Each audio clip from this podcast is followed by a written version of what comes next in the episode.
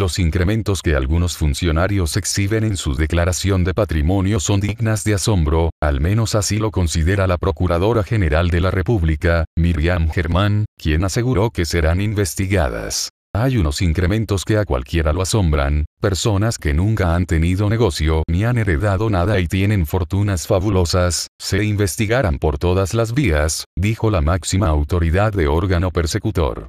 A su afirmación se suma la directora de persecución, Jenny Berenice Reynoso, quien aseguró que van a investigar a todos los declarantes, a los entrantes, salientes y omisos.